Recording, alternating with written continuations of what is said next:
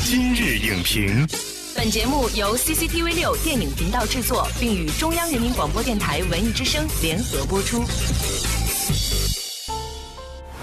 品头论足话电影，今日就评八分钟。我是姚淼。近几年，大鹏、郭德纲、开心麻花等纷纷跑来跨界，扎堆于平民喜剧电影这个颇受老百姓喜爱的领域。但是要说这平民喜剧的代表人物，怎么少得了冯巩呢？时隔多年，他携自导自演的新作《幸福马上来》重回大银幕，不仅片中变身平民超人，还邀请到岳云鹏、贾玲等一众喜剧大咖前来助阵，可谓是热闹非凡。不过，他是否还是冯氏喜剧原本熟悉的味道和配方呢？本期节目，我们邀请到中国传媒大学教师王音为大家深度解析创作井喷之下，平民喜剧如何探寻初心。好，欢迎王音老师来今日影评做客。嗯，主持人好，观众大家好。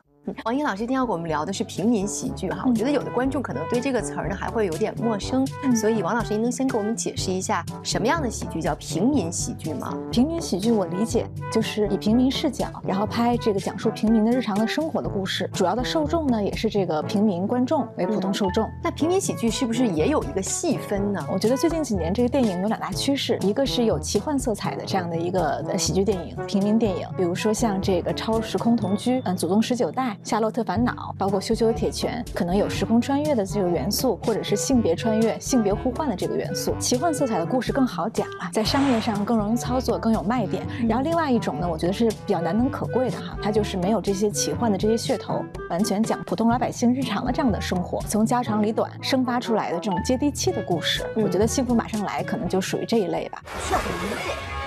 这次呢是冯巩主演的，而且呢他也是导演之一。其实说到冯巩，我觉得是特别有观众缘的一个人。嗯，对，包括他在这个春节晚会上那一句“我想死你们了，想死你们了”，特别拉近跟观众的距离。以往的冯巩的电影都很有平民喜剧的特点，但是这次又跟以往换了一种风格。您觉得他这次主要是体现在哪里呢？我觉得这个《幸福马上来》首先延续了冯巩一贯的那种很细腻的，嗯，这个很有趣、很生动的这种小人物。据说是这个《幸福马上来》是有一个原型的，有一个重庆的这个确实是一个金牌调解员的原型。就是冯巩是自己也说他有一个小人物平民的这个英雄梦。我觉得这个电影可能更突出了这个英雄梦吧，里面加入很多大场面，它有很多这个，比如说呃跳车就飞车救人，然后比如说这种跳楼，还有很多这个以冯巩的这个身材一 v 五六个人的这个打斗的这种场面。然后呢，处事呢有自己一套金牌调解员的这个。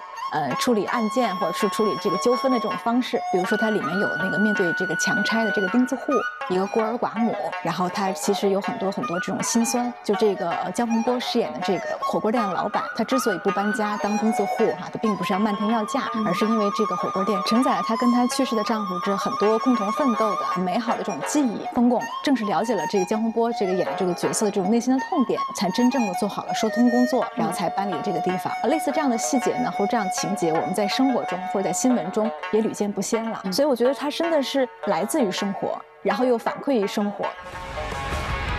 我要成立一个工作室，继续发挥我的余热。而且这次的冯巩跟以往不太相同哈，他以前一般都说天津话，但是这次他改说重庆话了。准睡觉打呼噜。嗯，对，其实呃，用方言去表演也是冯巩演电影的时候的一个特点。有的时候我们会觉得，如果这个剧中的演员都是说方言，会不会跟其他的一些不说这种方言的观众拉开距离呢？哦，我觉得方言本身是很有魅力的这种语言方方式嘛，这跟那个平民喜剧是非常吻合、非常贴切的，因为讲的就是那些。鸡毛蒜皮的事情，比如说那个贾玲跟她的那个先生两个人这个夫妻吵架，然后作为金牌调解员，她如果说的是一口标准的普通话，反而觉得有一点夹生，就是方言里面会夹杂了很多普通话所没有的一些这个地方特色。我印象最深刻的就是那个没事偷着乐，嘛叫装大运，这就叫装大运，不把它放这儿，还真有点对不起他。当时因为这个小说是刘恒先生的小说嘛，好，因为有了一个电视剧版的这个《珠玉在前》，他们改编的这个电影版的时候就做了一个很大的尝试，就变成了一个天津方言，就更接这个天津这个地气儿，用这种啊当地话，我们会更容易接受一些。我住那个那男孩，我住男孩你管不着。以前冯巩的很多作品，不管是喜剧作品还是正剧作品，比如说《埋伏》，他人呢？已经火化了。家属在火葬场呢。一会儿这儿全搬走了。还有呃，谁说我不在乎？这是爸这个工资给你妈拿去。包括站直了别趴下。新搬来的？啊，哪单位啊？做鞋的，哦，鞋厂的，作家协会，不是广场东边那个吗？那是妇联。虽然他饰演的那个人物都是小人物，嗯，但是我们总觉得他演出了我们普通人在生活中的那种无奈呀、心酸呐，都会让人在笑过之后还会思考到很多。我告诉你，张胖子，国际上什么大气候？科威特都解放了，你还敢为？像他指导的《心急吃不了热豆腐》，回家。我不信，我做不死。还有别拿自己不当干部。嗯，那这些年我那箱子奖状就白拿了。又来了，嘛奖状？那就是一堆废纸。这些电影其实到现在来看，都给人一种很高级的感觉，也会为其中的，比如说他这个刘好跟刘小好的那种父子情所感动。最高级的喜剧形式是笑中带泪嘛？我就看这个名字就知道它是一个特别生活化的、非常接地气的，而且就是讲述这种平头百姓的日常生活的。而且这个嗯，冯巩呢，他是在这个晚会舞台上，或者在这个相声或者说这个小品这个舞台上的表现，其实跟他电影里面是不一样的。在电影里面，他表现的更细腻，他把那个小人物哈，就是这种上有老下有小的那种心酸，可能关键时刻他也会胆怯，也会懦弱，但他其实是一个特别善良、特别真诚的一个人。他把这个普通百姓的那种很细的情感把握的特别好。像咱这样的，就得靠自己，你谁都靠不住。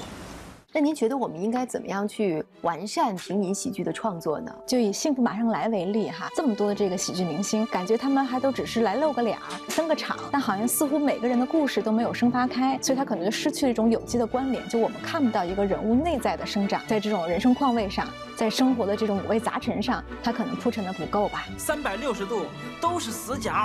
有的时候可能如果只是限于一种新闻段子，或者说一个新闻素材的这种呈现，那可能就是差强人意。如果他能继续深挖，要体会到这种悲心交集，同时还有很多人生的这种乐观精神，最终那个落脚点还是落到了小人物的这种喜怒哀乐，落在了每个人最在乎的这种情感之上。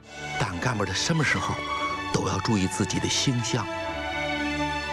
好，感谢王英老师的精彩分析。如何甩掉生搬硬套的噱头包袱，唤醒作为普通人的喜剧神经，这是中国喜剧市场井喷下所激发出的思考和纠结。唯有立足于当下现实主义题材创作，让小人物真正在荧幕上火起来，高级的幽默才能呼唤观众，达到共情。下期节目再见。本栏目视频内容，请关注 CCTV 六电影频道，周一到周五每晚十点档《今日影评》。